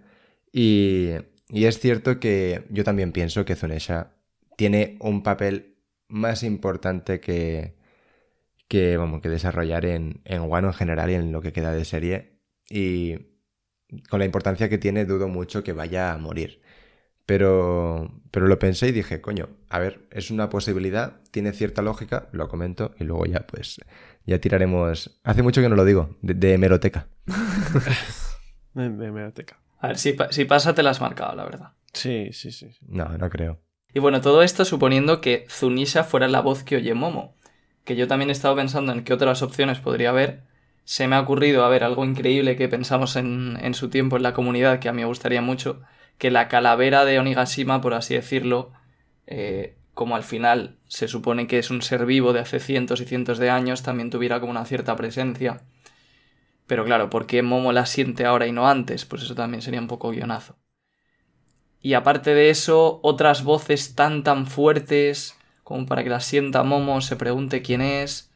Pues a mí no se me ocurren. Puede que las haya, evidentemente, esto es One Piece, pero no se me han ocurrido. Yo he leído muchas cosas, que si las carpas, que si los reyes marinos, que si el huevo de, de Roger. que de, de verdad he leído eso. ¿no? No ¿Cuál es de los broma. tres? El huevo ha caído del cielo. Nos está quedando un podcast con muchas referencias a- al miembro masculino, ¿no? Es que el huevo sí, vale. Yo, además, yo antes pensaba que el huevo iba a estar en Guano, pero claro. A menos que esté. Hombre, se me ocurre una idea. Eh, porque yo también pensaba, vale, como Nigashima se está acercando a Guano, puede ser que la voz que oye sea algo que está en Guano y, y que no hubiera escuchado antes. Porque realmente en la zona de. En la zona de las minas, Momo no ha estado, ¿verdad? Pues no lo sé. A ver, pero que de todas formas no tiene por qué ser todo tan blanco o negro. O sea, en plan, puede ser que Momo, porque está en medio de una, una guerra, eh, tiene los sentidos mucho más agudos que si está, yo que sé, simplemente, yo que sé, cortando bambú o hablando Cortando. con... o hablando con, con damas, ¿sabes? Es decir, que plan, no tiene por qué ser en plan, ah, pues ¿por qué no lo he escuchado antes? ¿Sabes? Sino que justo ahora por... Lo, porque está en medio de una batalla, los sentidos están agudos, está con la guardia en alto, está más atento a todo, pues, o por la urgencia de que les va a caer Onigashima encima de Wano, está escuchando una voz, una voz de algo que no sabemos. Si es un dragón, si es el huevo, si lo que sea. Sí, bueno. Pero eso, lo del huevo, o sea, lo del huevo es una locura. Para mí, la única opción, pues eso, lo que dices tú, a lo mejor se le han agudi- agudizado los sentidos, o que estuviera en la zona de las minas, donde Momo no ha estado en este arco. Pero vamos, que, que ya es por decir cosas. Sí, no. Pero vamos, que eh, si dice algo en el próximo capítulo, si eh, volvemos a entrar en esta escena de Kaido y, y Shinobu y demás, ahí se lo dirá Shinobu y Shinobu correrá el mensaje o algo de eso. Así que espero que no pasen otra vez 15 capítulos sin saber nada de esto o de X silueta y demás. Entonces, no sé si me explico. Sí, bueno, es que aún no sabemos qué, No, qué por coño eso era lo la digo. silueta esa. Por eso, a lo mejor es la voz de esa silueta, ¿sabes? Entonces, mm, es que no sé. No creo, eh, no creo. Bueno, y eh, continuando, eh, justo donde lo habíamos dejado, aparece de nuevo por tercera vez en Wano Oden. Eh, ya es como, no sé, el pan de cada día esto. Ah, ¿De ¿la ¿Cuánto tiempo sin verte? No sé qué. Tercera vez. ¿Cuáles son las dos ver, anteriores? no, pero la que está vivo el Oden y estas dos que ah, la ha pillado el Ah, próximo. bueno, vale, claro. ¿Sabes? Vale. Y Shinobu se queda flipando que no puede ser, Oden-sama, Shinobu, qué bien te ves, padre, eh, el mismo cuento de siempre y Kiku, eh, con lo que pasó hace unos capítulos, pues va decidida a, acabar con él. Eh, obviamente, pues Kanjuro, como el buen actor que es, intenta jugársela de cualquier manera. Kiku, Kiku que hace referencia a, a Shura, que lo que le hizo no tiene perdón, no puede dejar que, o sea, no permite que, que la llame por su nombre de pila y entonces pues que Kanjuro, como la miserable rata que es, eh, va a donde duele, eh, va al pasado de, de Kiku cuando adoptó, eh, cuando les adoptó a él y a Izo y eh, pues en esa pequeña duda, en ese pequeño ápice de duda que, tiene Kiku, a Kanjuro aprovecha y le clava la espada en, en todo el pecho. Una muerte bastante triste, más que nada por lo que supone de que no ha podido, pues no sé, eh, acabar con Kanjuro, ha vuelto a dudar hasta el final, eh, deja a Asura ahí, tampoco no la ha terminado de vengar. eh, entonces se va, uff, no sé, no sé qué opinaréis vosotros, pero para mí se va muy jodida Kiku, eh, la pobre. Yo tengo muchas ganas de ver esto en el anime. Porque creo que si lo hacen bien, a mí, o sea, me dejó con el pecho muy frío. Pero creo que en el anime, si lo hacen bien, mm, algunas lágrimas podemos soltar, ¿eh? Porque Kiku es un personaje que creo que está muy bien escrito. Que últimamente Oda nos ha hecho mm, poco a poco ir empatizando, ir conociéndolo, conociéndolo más. Hasta que mm, tú no sabías que todo eso era porque, ¡pum!, llegaba este momento. Y claro, te deja frío, pero en el anime, como lo hagan bien, chaval, ojo, eh. A mí me dolió mucho, ¿eh? O sea, la verdad es que no me lo esperaba. Y aparte de que no me lo esperaba, joder, a mí es que, no sé, tío, Kiku me encanta. Y, no sé, cualquiera que estuvo, que estuviese en el directo del otro día puede ver la reacción que tuvimos, que nos quedamos todos callados un minuto sin saber qué decir. Porque es que, o sea, me chocó bastante, tío, y, me, dolió. Y luego las palabras que dice, que ahora imagino que las comentarás, Yude, son tremendas. Bueno, obviamente vemos como Kiku y aprovecha Kinemon para, para cogerla y que no se desplome en el suelo. Y es en ese momento en el que tenemos un diálogo bastante bonito por parte de Kiku. He perdido mi honor, lo siento. Irónico que ahora que la nieve resistente se derrite poco a poco, es cuando se acerca el amanecer. Eh, a lo que Kinemon le responde que no diga tonterías, que el amanecer de Wano brillará aún en el otro mundo para ella.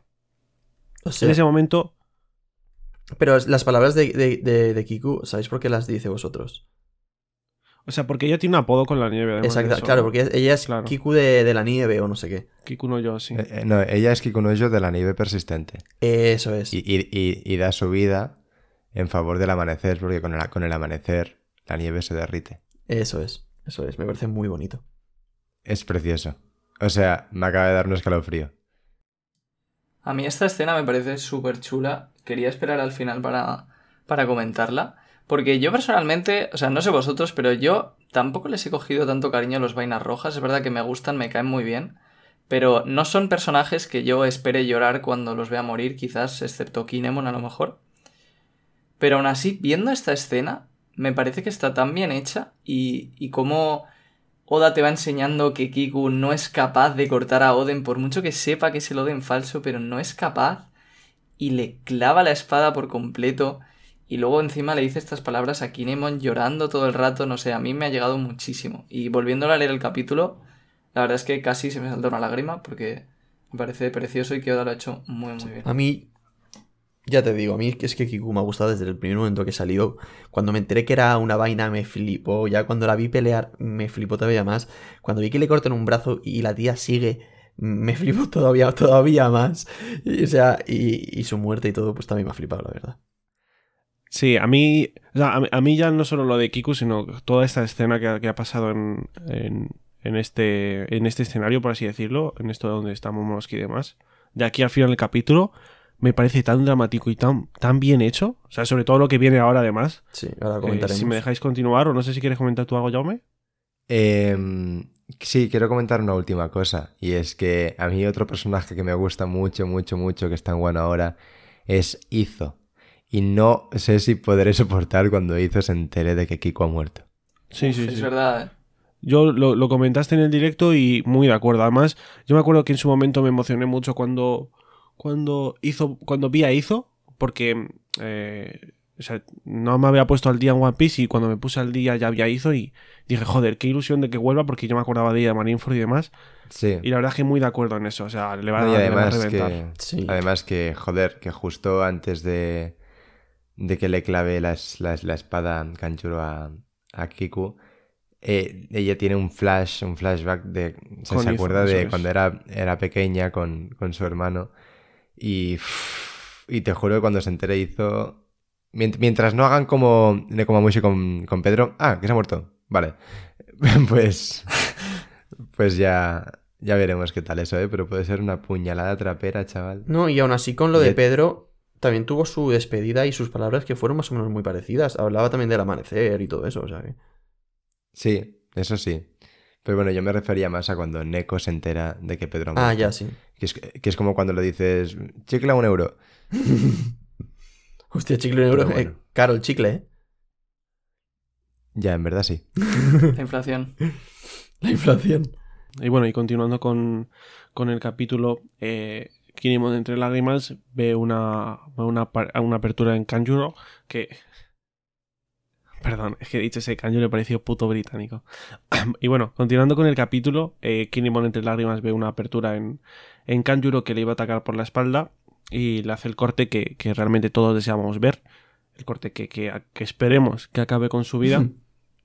y eh, no para menos, dice, o sea, no para menos el diálogo ahora de, de Kanjuro que dice, caca, caca, ya veo. Hoy se cierra el telón, eh, hoy se cierra el, te- el telón en mi escenario. Eh, qué mejor que seas tú quien haga ese papel. Después de todo, en el escenario siempre fuiste mi mejor amigo. Eh, o sea, es que lo que acabamos de presenciar es... Es- tremendo. Son dos páginas que... Bueno, No, es la- es la una misma página. No, pero, o sea, sí, pero lo digo en, en sí la escena de la muerte de Kiku más Sí. eh, la doble página con los dos diálogos esto. Pero, De las mejores. En plan, esto, de las mejores obras de drama que he visto en mi vida. Estoy exagerando, ¿no? Pero, pero me ha gustado mucho. hay mangas peores que esto, sí. Sí, sí hay. Boku no gira. Que no. Lo ha dicho, lo ha dicho. Lo ha dicho él, ¿eh? es Lo ha dicho él. Graben, graben. Escriban. Pero bueno, eh, a lo que voy, que.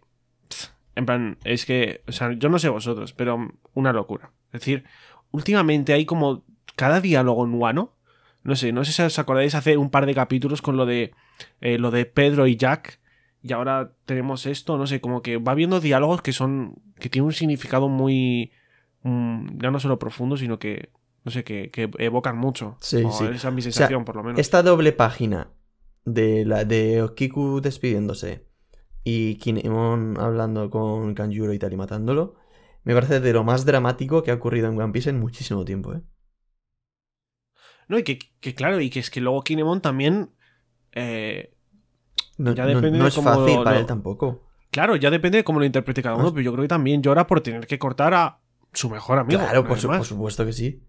O sea, obviamente está llorando por Kiku, pero también está llorando porque, joder, le duele Porque que, le duele que todo duele esto haya terminado así. Sí. O sea, y es que no solo es. No solo es Kinemon el mejor amigo de Kanjuro, es que Kanjuro también era el mejor amigo de Kinemon. Eso es, es- eso es. Entonces, bueno. Ah, eh, dejamos esta parte tan dramática de, de One Piece. Que bueno, a ver. O sea, no hay que decirlo. Pero, mm, ¿sabes que ni hace falta que lo diga? Estos dos personajes están muertos 100%, ¿no? Para mí sí. Sí. Para mí sí. Sí, Yo ¿no? lo quería comentar. Para mí 100% no. Pues es que, es que me molestaría tanto. En plan, ya, en plan, justo salía ahí, la, la- ha mencionado Kiku la muerte de Asura. Que si es que si la ha mencionado ya, es en plan 100%. En plan, Es que 100%. Claro, o sea- si no, dejaba Radio Pirata. Yo Sí, dije. no, y que, y que, joder, que Kinemon, ya- o sea, Kinemon, no, perdón, eh, Kanjuro dice, hoy se cierra el telón en mi escenario, está como, como queriendo decir Claro. que, que- que se cierra el telón, o sea, se acaba su vida, se acaba su papel, porque se muere. Lo que no puede ser es que hagas estos momentos dramáticos que en- nosotros los leemos ahora y tanto nos impactan y tanto nos gustan, y luego ya, pues bueno, uno se queda vivo. Claro, es que estos momentos tal, nos no sé impactan tanto porque damos por hecho que es que mueren. Si luego no mueren, este, este, este momento pierde impacto a- en el futuro. Entonces, o sea, yo, yo personalmente confío en Oda y creo que sí que van a morir. Porque si no me parece Yo una cagada, una cagada increíble. Sí, sí, yo estoy completamente de acuerdo. Estoy bastante convencido de que, de que los dos han muerto. El, el que no tengo tan claro, que no, que no lo hemos comentado cuando lo dice Kiku, Ashura, ¿no? es Ashura. Hmm. Ashura. de- de- bueno, de Ashura depende la, la continuidad de, de Yute en Radio Pirata. Pero eso es. Y, y yo te- tengo muchas ganas de ver si al final Ashura pues muere o no muere. Yo, la verdad es que si muere, pues mm, sería pues bien, bien la verdad porque ha muerto, está, está bien, pero a su vez sería como, no sé, me quedo un poco frío con su muerte. Y, y si no muere, pues oye, a ver, a ver, a- adiós Yute. Adiós, Yute. O sea, yo, eh, Yo creo que se ha visto también por lo que pasó con Orochi y Kanjuro, que a Oda le gusta darle como un último momento a los personajes antes de morir, y si no lo hace es que no están muertos. Y yo creo que Ashura es uno de esos casos. por una parte estoy de Claro. acuerdo, estoy de acuerdo. Eh, y por otra, joder, me molaría que muriese sin tener un final tampoco muy épico, porque joder, estás en una guerra. A veces las muertes son así, ¿sabes? Y me molaría que Oda tiras un poco más de realista en ese sentido. Y que, joder, bueno, pues sí, mata a un personaje, no tiene un gran final, pero es que a veces la gente se muere así en una guerra y punto. Sí, a mí me es que, o encantaría sea, eso también, ¿eh? Me Claro, y más que nada porque al final eh, Ashura es un vaina roja, pero es un vaina roja secundarísimo, ¿sabes? Hmm. Es decir, que a De nosotros hecho- nos gusta, hay- habrá gente que le guste por el diseño y tal, pero tampoco aporta mucho. No deja de ser un secundario entre las vainas. Claro, o sea, para mí, yo creo que sí que debería estar muerto porque Kiku se va a morir pensando que ha fallado en la muerte de Ashura Doji. Entonces, si luego está vivo, no sé. Como que Kiku se va a morir pensando que ha muerto Ashura Doji por su culpa, pero luego está vivo. Eh, estoy bastante de acuerdo con lo que ha dicho Iván de que están en una guerra y al fin y al cabo pues eh, puedes morir en cualquier momento y no tiene por qué haber un momento muy bonito o épico al final. Y es una de las cosas que a mí nunca me han gu- gustado de One Piece porque Oda sabe encontrar muy bien el punto medio entre, eh, digamos, no pasarse de bromas o cosas más, entre comillas, infantiles, que a mí me gustan y creo que son necesarias por el tono que tiene la obra y ojalá nunca las cambie. Pero sí que creo que por el otro lado, en el otro, extremo, así como encuentra ese, esas bromas, ese tono quizá un poquito más infantil a veces, sí que le, falta un poquito más de un tono un poco más, pues, realista.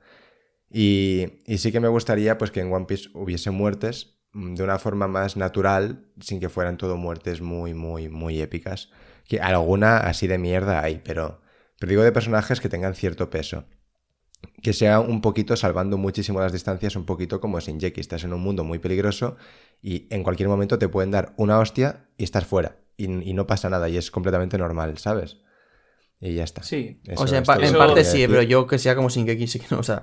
O sea, no, sea- obviamente. no, o sea, ni parecido, no, eh, salvando- pero no, pero ni parecido. es una matanza. Pero ni parecido a Shingeki. Pero a ver, pero que he dicho salvando mucho las distancias. Claro, digo, eso lo ha dicho. digo el tono, el tono de que estás en un mundo muy peligroso y que evidentemente no como en Shinjeki porque perdería toda la gracia One Piece, pero sí que a veces salvando las distancias cogiera un poquito ese tono de estás en un mundo súper peligroso y en cualquier momento, en una guerra, en, si te enfrentas al tío más fuerte del mundo, lo que sea, puedes mm, palmarla y caer muerto y ya está, y no requiere de un momento súper épico de despedida. Bueno, Oda, O sea, Oda es tiene aquí una sí. oportunidad de hacerlo. Veremos cómo acaba la cosa con, con Ashura. Hombre, yo, yo, que yo supongo que con, con Kiku y Kanjuro bien, sobre todo Kanjuro 100%, porque ya no solo por su diálogo, sino porque ya hay como una muerte falsa, entre comillas, antes al principio de, del asalto a Onigashima, que es cuando le derrota a Kiku. Entonces, yo creo que ya está bastante claro, en plan, no tiene más que hacer ya en su vida, ¿sabes? Sí. Y ya luego Ashura Doji, pues hombre, si Pedro murió con la misma cantidad de explosivo, por así decirlo, pues que menos, ¿no? Este pavo también. Y al final también, aunque ese argumento es una mierda, ¿verdad? Pero bueno, al final también un poco por lo que dice Jaume. Yo creo que es, es que estaría bastante nice. Y bueno, eh, finalizando ya con, con el capítulo de hoy, de nuevo otra página doble. Eh, bueno, vemos la cara de... eh, bueno, la página doble anterior terminaba con una explosión en el tejado. Eh, Momonosuke se queda flipando, dice ¿qué? Y de repente se topan con que Kaido ha hecho su entrada. Eh, Kinemon no duda ni un segundo. Eh, Shinobu saca a Momonosuke de aquí y mientras huyen, eh, eh, Kinemon va a atacar a Kaido. Kaido carga un ataque eh, con incluso Haki del Rey, un mazazo pues nunca antes visto, porque además por el movimiento y demás podemos deducir que es de los golpes más tochos que habrá dado Kaido, por lo menos es la impresión que me ha dado. ¿Nos Eh, pasa que cuando cargan un ataque con Haki del Rey ya te duele solo de verlo? Sí, sí, Sí. y además es, además es que con el movimiento que es como en plan que echa el mazo súper atrás Sí. que- y luego lo, lo- el movimiento de, de volverlo hacia adelante, o sea, es que pobre de Kinemon. Nada, Kinemon pone sus dos espadas eh, eh, para intentar parar el mazo y tenemos un pequeño, una bueno, una pequeña viñeta, no, una viñeta en la que vemos cómo impacta eh, de lleno en Kinemon, eh, como las dos espadas están rotas por el aire y básicamente ese golpe le ha dado de lleno con Haki del Rey incluso. Entonces hay que ver las consecuencias y nada, vemos a Momonosuke que ve, el, ve el ataque y grita Kinemon. Y nada, eh, el capítulo termina con que Onigashima ya se encuentra llegando a las costas de Wano, que vemos ahí la isla eh, al final de- del capítulo. Y nada, fin del capítulo 1004 1014. Eh, a ver qué opiniones hay. Que aquí hay algún tema que otro del que hablar. Con Momo llorando muchísimo. Momo llorando una barbaridad porque acaba de ver dos muertes de personas que más o menos le importaban. Y espérate una tercera tal vez. Más o menos, dice. A lo mejor son, no sé, como de su familia. Más No, o pero menos. lo di- más o menos lo decía por Kanjuro. O sea, Kiku seguro, pero Kanjuro pues no sé hasta qué punto le ha cogido aprecio. Y luego la tercera, que no sabemos si está muerto o no, no vamos a precipitarnos, que sería la de Kinemon. eh, que bueno, a ver, yo recuerdo que además es que era un golpe muy parecido, que Kaido le daba un golpe de este estilo a Luffy, Luffy recubierto en haki de armadura, y Luffy salía volando y después de eso como que se retorcía los brazos de dolor. No me quiero ni imaginar lo que le ha pasado al pobre Kinemon. ¿eh? No creo que haya muerto, aunque realmente, si nos ponemos muy tiquismiquis, a lo mejor sí debería haberlo dejado, yo qué sé, a lo mejor muerto no, pero al límite. Porque aquí ya no hay excusa de mitológica, ni resistencia, ni hostia. Entonces, no sé, no sé, no sé cómo lo veis vosotros. Yo lo veo que Kinemon es un personaje increíble. Cada vez le quiero más. O sea, ya por lo de, por y tal que no lo he mencionado, y ahora esto. Y no, o sea, yo creo que esto es una manera de Oda de sacar a Kinemon de, de la batalla. Por, le ha roto las espadas también. Eh, pero no creo que lo haya matado. Sobre todo no creo que lo haya matado por lo, porque Kinemon, en caso de morir, sí que tendría una escena emotiva, no sé qué. Que además que, que le vea más gente. No creo que se quede muriendo él solo. Y que solamente lo vea Momonosuke y. y. y Shinobu, ¿sabes? Yo creo que simplemente se quedará cao, se quedará ahí tirado. Y igual ya no volvería a pelear. Pero morir no creo que muera con esto.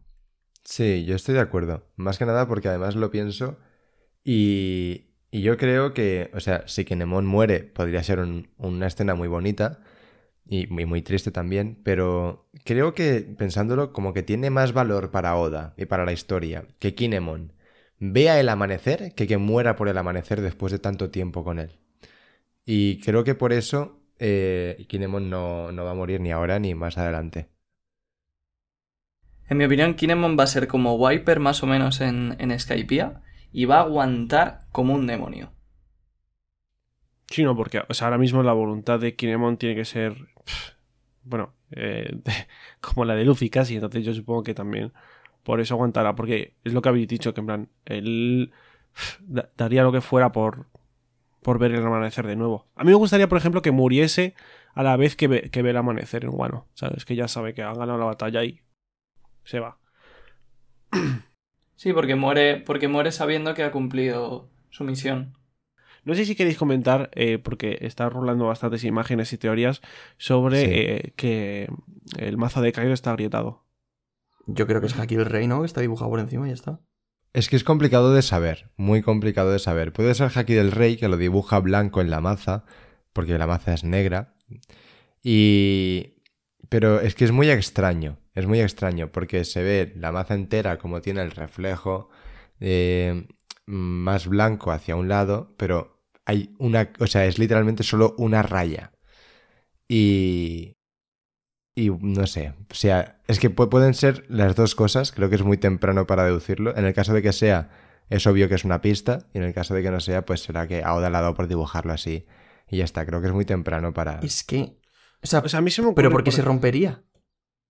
A ver, porque por el desgaste, porque, o sea, por Twitter, por ejemplo, estaba viendo imágenes de que Luffy no paraba de pegarle en sí y centrarse en la maza, también porque es más es difícil llegar a, a, a Kaido en sí, o sea, yo ese argumento no lo veo mucho porque al final es un es el no sé, es, es el arma O que sea- tiene que tiene Kaido, es normal que choque que a la vez que Luffy suelte una patada, pues choque con el con el, con la, ma- en el mazo Claro, de- pero, o sea, yo imagino que Kaido en la maza le imbuye Haki de armadura que flipas. O sea, A ver, con el Haki de armadura no creo que se rompa. O sea, se- ya, ya me parece un mazo bastante rey. fuerte. Ya me parece un mazo bastante fuerte que de normal no deberían ni de romperse. Pues si encima lo imbuyes de Haki de armadura y de Haki del Rey, como ha dicho Yaume, no sé, se me haría bastante raro. Aunque por otro lado, por otro lado, no os voy a mentir, que me fliparía una escena en la que Luffy volviese a la batalla y le partiese el mazo de un puñetazo, ¿sabes? Volviendo al tema de la maza, porque, o sea, yo cuando lo vi por primera vez sí que pensaba que sería Haki del Rey y ya está. Pero luego me puse a pensarlo y estoy bastante a favor de la hipótesis de que se le ha roto.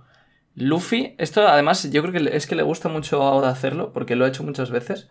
Le gusta que cuando Luffy es derrotado a mitad combate por el villano, él haya conseguido algo. Porque es como que nos da una impresión de, sí, vale, Luffy ha sido derrotado, pero estaba haciendo esto, o te ha conseguido hacer daño a ti también. Ejemplos. Contra Rob Lucci, por ejemplo, cuando utiliza la tercera marcha, le hace un ataque increíble, luego se queda enano y Rob Lucci le revienta. Pero gracias a que le había hecho muchísimo daño con el ataque de la tercera marcha, luego Rob Lucci no puede moverse y no le puede dar el golpe final a Luffy. Más ejemplos. Lo puso el de One Piece Crew en, en Twitter. A Don Krieg, por ejemplo, cuando parecía también que Don Krieg le estaba derrotando, Luffy le había conseguido romper el arma. Contra Doflamingo, por ejemplo, le revienta, le hace como... se le hace mucho daño, que luego Doflamingo se cura gracias a su fruta del diablo, pero luego también, si no recuerdo mal, hay un momento en el que se ve que le había pasado factura. Me da la sensación de que esto es algo que a Oda le gusta mucho y que lo suele hacer muy a menudo. Y me encajaría perfectamente que aquí lo haya hecho también, que por eso estamos viendo la grieta, y que a pesar de que Luffy parece que ha muerto y parece que no ha servido de nada todo lo que ha estado haciendo hasta ahora, realmente sí que ha servido. Y esa es como la llama de esperanza que luego Oda recoge y dice, todo lo que ha hecho Luffy ha servido para algo, ahora vamos a pelear. Empieza la segunda o tercera ronda. Y además sería puño a puño o garra a puño, y creo que sería incluso más, más épico. Qué bien lo este chico siempre.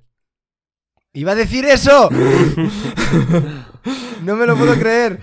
Por otra parte, sí que, joder, es que me parecería muy guay que Luffy se la terminase de romper él, ¿sabes? En plan, que suba Luffy y que se la sí, parta, sí, sí. Que se la reviente de un puñetazo cuando vuelva. El primer puñetazo que dé Luffy, nada más volver, sea romperle la maza. Y, que esto sea como una pista de que ya se está re- resquebrajando, ¿sabes? Y luego a partir de ahí ya, pues a puro puño. Yo personalmente apuesto a que sí, apuesto que se está rompiendo. Además, tampoco tiene mucho sentido que haya un rayo y blanco de Haki del Rey en medio de la maza cuando no hay absolutamente nada más y además es súper finito. En fin, ya veremos, puede ser Oda mareando, como siempre. Nunca, nunca dejará de, mare- de marearnos. Pero yo tengo esperanza. No, pues en verdad. Y luego, Sí. y luego lo que decíais de Yamato, que, que yo quería comentar también, porque estaba pensando, vale, Yamato en teoría está yendo arriba del todo para pelear contra Kaido. Pero ahora Kaido ya no está arriba. Sí. Y Kaido, una vez que Kinemon haya caído, tiene delante a Momo a su merced. Porque Shinobu. Pues, a ver, no sé qué confianza tenéis vosotros en Shinobu, pero vamos, no creo que. Que haga el Kagebunshi no Jutsu y, y no, y poco más. Pues Es estaría guay, ¿eh? un momento así de Shinobu épico. Que Sí, no, de hecho ya lo hizo en Zoo, así que no sería raro tampoco. Pero no sé. O sea, Yamato, ¿qué hará? ¿Subirá arriba y se verá que está vacío? ¿O Mm, o realmente sea, se dará cuenta Claro, a mí me parece súper y curioso. será quien proteja a Momo? Me parece súper curioso, curioso lo que está haciendo Oda con Yamato. Porque, o sea, lo está como enrevesando todo cuando simplemente podía haber hecho que Yamato no se fuese y que ahora estuviese con, con ellos. Me imagino que lo ha hecho un poco para que pues, la muerte de Kiku, la, la muerte de, de Kanjuro y todo eso, a lo mejor si hubiese estado Yamato, de, de una hostia se ventila a todos y no muere nadie, ¿sabes? Y también porque quiere alargar el, el flashback, supongo. Sí, puede ser. Quiere buscar el momento en concreto para meter ese Pero que, flashback en o sea, me resulta curioso cómo. Oda a veces intenta. Esto lo dije en el directo otro día, pero. eh, no sé si estaba rollo que te había sido. Que, que a veces Oda intenta como acortar situaciones para que no se le alargue demasiado el manga. Y en, en otras hace todo lo contrario, lo enrevesa y lo alarga, ¿sabes? Me parece curioso. Sí, sí, sí, pienso igual. Pero est- está bien. Sí, sí, o sea, está bien, o sea, que ningún problema, ¿eh? pero me parece curioso. Al final, lo que más acorta parece que siempre es denominador común son las peleas. Sí. Y no está mal porque al final, si las van a sacar en el anime y tienes que acortar algo, pues es verdad que las peleas debería serlo. Sí, pero tampoco podemos contar con eso siempre porque. mm, quién sabe si a lo mejor en el futuro el anime no va a estar a la altura que está ahora. ¿Sabes? Igual. Bueno, confiemos. Sí, sí, bueno, yo confío, pero. Pues nada, chicos, eh, termina aquí el capítulo. Si os parece, vamos a las notas y la frase. Ah, coño, que tengo que decir los nombres. Este chico es tonto. Digo, Claro, ¿por qué no? Digo, ¿por qué? aquí nadie quiere empezar. yo te- Yo- No, no, No, digo, no, ¿por qué la- no? Yo tengo una, ¿eh? Pues venga.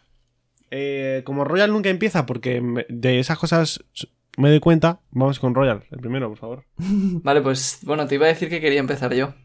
Vale, pues de nota eh, le voy a poner un, un 9. Ah, Estaba ahí entre 9 y 9 y medio, pero bueno, se queda en el 9. Me ha gustado muchísimo el capítulo, ya lo hemos dicho todo. Y de nombre le voy a poner, eh, bueno, de frase, una, una que me ha dicho un, un amigo que me ha gustado mucho. Un saludo, Bawa, desde aquí. Así que se la, me, me la quedo. Que es, el pescado se cansó de ser buena onda. Vale, pues. eh, Iván. Vale, pues yo le voy a poner un 9 y medio. Un 9 y medio, o sea, creo que me ha encantado. Pero que le falta algo para tener el 10. No sabría ni qué decir el qué, pero como que siento que no es totalmente perfecto. O sea, sí que es verdad que no le falta de nada, ¿eh? Pero no sé. 9 y medio. Y de frase... y de frase, pues... por... No sé, quien vio el directo ya lo he comentado antes. Cuando leímos la muerte de Kiku nos quedamos sin saber qué decir. Eh, para mí es lo que más me ha impactado de todo el capítulo. Así que mi frase va a ser un doloroso silencio. ¿Jaume? Pues yo le voy a cascar un 9,5 y medio también. Y lo que para mí hace que el capítulo no sea perfecto es porque, aunque lo entiendo, se nota un poquito cómo Oda va acelerando las cosas. Y, se nota que hay paneles que estaban en su mente y que nosotros no veremos. Y un poco cómo acelera algunas cosas no me, no me gusta. Pero más allá de eso, el capítulo es en plan muy, muy, muy bueno. Así que se lleva un 9,5 y medio. Y de frase, eh, voy a decir la nieve de las despedidas en relación a Kiku. Y porque además me acordé de eh, el capítulo en el que muere Merry también, que se llama Nevada en el mar de las despedidas. Y no sé, y tiré por ahí. Y ahí se queda la, la nieve de las despedidas. Que le vaya bien a Kiku en el otro mundo. Y ya está. Eh, pues eh, literalmente iba a decir esa frase, iba a decir la despedida de las nieves, o sea que... eh, ¿Sí? gracias, te lo juro. Entonces, eh, yo de nota me voy a venir arriba y le voy a poner un 10 porque me ha gustado muchísimo, pero a lo mejor luego me arrepiento dentro de tres capítulos porque no muere nadie. Estoy De- muy contento de que le pongas un 10 a un capítulo de One Piece, tío. Hombre, para que veáis. Sí, sí, No, eh, pero a el lo mejor presentar luego me el arrepiento. podcast le ha hecho un poco más fanboy. Claro, eso es. Y, a ver, era, el capítulo era un 9, pero como sale Kid, Joder, Pues es un 10. pues. Entonces, eh, a lo mejor me arrepiento luego porque no muere nadie y porque lo de Kinemon me decepciona muchísimo y demás, pero bueno. eh, Bueno, pero eso ya, eso Ahora- ya se verá ah, del Tú Claro, tienes que eso valorar ya el capítulo por hoy. esto se valora el capítulo en, en sí, solo, y es un Sí. 10. Igual que- exactamente. Y de nota, como, o sea, y de frase, perdón, como iba a decir eso, pues me quedo sin frase. Una polla. Como una olla. Entonces voy a decir, voy a decir vale. que Si dices otra, vale. eh, el- la traición del mejor amigo. Voy a decir. Qué buena. Y nada, eh, esto termina por aquí. No sé cómo despides, Diego, Falta Se Diego. echa de menos la frase chorra de Diego. Llama a Diego. de Claro, cada semana. Llama a Diego. pero a ver, realmente, sí, voy a llamar a ¿llama Diego. Diego? Voy a llamar a Diego. a ver, Diego realmente no está- son ni la una y va a estar durmiendo. Bueno, pues que se Va a joda. estar durmiendo, pero yo le llamo. Y, y lo gracioso que puede ser que coja el teléfono recién levantado. Buzón Movistar, el teléfono de... Bueno, Vale, perfecto. No. Nos salta el contestador. Se Está- lo olió, se lo temía. Se lo Sí, tenía. sí, sí. Terminamos por todo lo alto entonces el podcast. Así que nada, muchísimas gracias a todos. Una vez más esta semana. No sé cómo me despide Diego. Voy a despedir como me salga. Eh, ya sabéis que nos podéis seguir por todas las redes sociales que tenemos, que son... ¿te imaginas que Diego acabase así, chaval? Royal lo mata, ¿eh? Nos podéis seguir Bueno, por, que- por donde nos podéis seguir. Y ala, ya hasta luego. Nos podéis seguir por la vida. Spotify. Me Eh, parece muy buena despedida. La gente ya sabe dónde nos puede seguir. Claro, mira. Sí. Lo digo de manera rápida. Eh, Twitch, Radio Pirata Live, Twitter, eh, YouTube, eh, Spotify, eh, eh, ebooks y ahora eh, Reddit también. Con que, con que sepáis que no tenemos TikTok e Instagram y tenemos todas las demás, aprox. Claro, es suficiente. Oh, Así que oh, nada, Tenemos hasta Tinder. No, eso todavía no. Eh, Todavía, todavía, ¿eh? Bueno, y también nos podéis seguir en el servidor de Discord. Y nada, poco más. Por cierto, eh, si- hemos mencionado mucho la palabra directo a lo largo de este podcast. Y por si alguien no se ha enterado todavía, de vez en cuando solemos reaccionar al capítulo del manga en Twitch los viernes cuando sale. Sí, o sea, Eh, cuando nos llegan oídas de que el capítulo es bueno y merece la Claro. pena, reaccionamos. O sea, no, no solemos reaccionar todas las semanas por. Pues. Por Twitch, eso por es. Twitch, Entonces, pero que- cuando es bueno, sí. Lo que decir que si queréis meteros, seguirnos en Twitter o meteros al Discord, que es por donde solemos avisar, porque avisamos ese mismo día, un par de horas antes, porque tampoco sabemos si el capítulo bueno un no. par de horas Así antes. que nada. y, me- y media hora también antes. Yo avisé tres horas antes, lo que pasa es que luego se cambió la hora. Bueno, eh, muchas gracias a todos, seguidnos en todos esos sitios y más aún, Y más aún. por lo largo y ancho del mar, y nos vemos en el podcast que viene. Un saludo. Chao. Venga, hasta luego. Adiós. Adiós. Chao, chao.